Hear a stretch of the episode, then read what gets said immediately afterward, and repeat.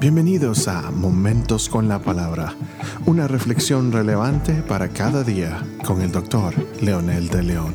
Saludos amigos y amigas, aquí estamos nuevamente con un episodio más de Momentos con la Palabra. Esta vez vamos a continuar con el tema de la doctrina de Dios, la tercera parte, el episodio número 3 y en este episodio estaremos tocando el tema de los atributos morales. Deben empezar con una característica que es efecto de la verdadera naturaleza de Dios, siendo al mismo tiempo un atributo moral.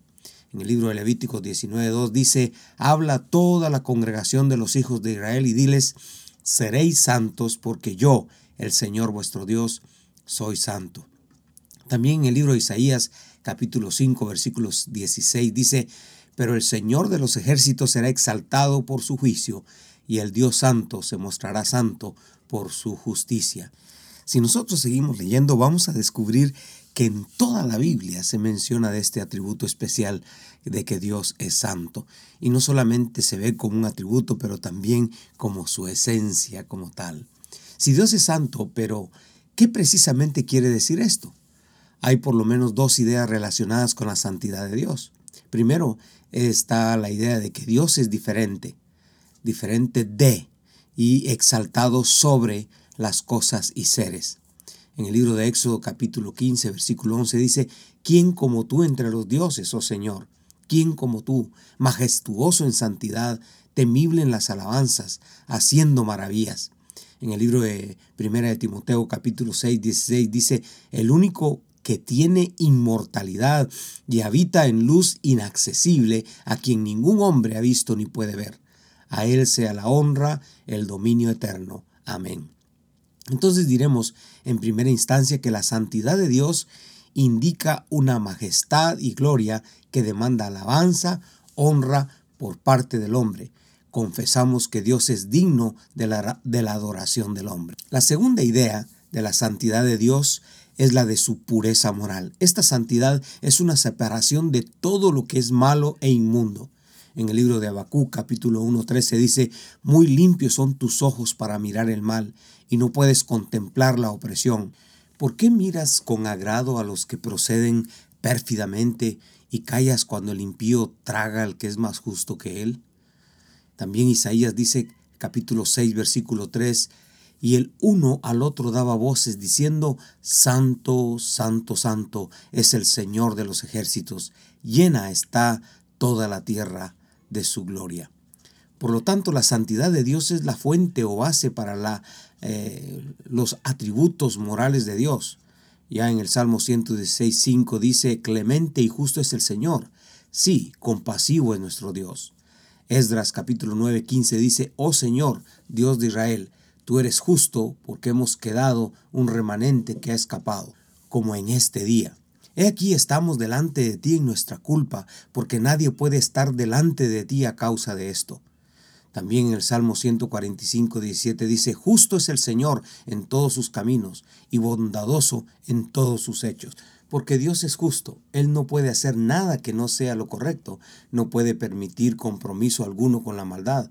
Por lo tanto, vemos que su justicia entra en operación en sus relaciones con los hombres.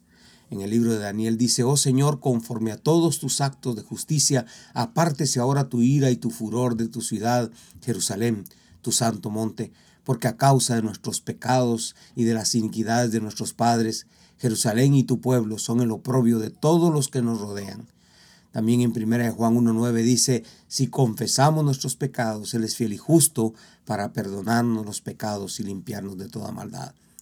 Otro atributo moral de, de Dios es que una demostración de su santidad es su amor. Ya hemos visto que en virtud de su justicia Dios castiga al pecador. Algunos opinan que esto es incompatible con el amor de Dios.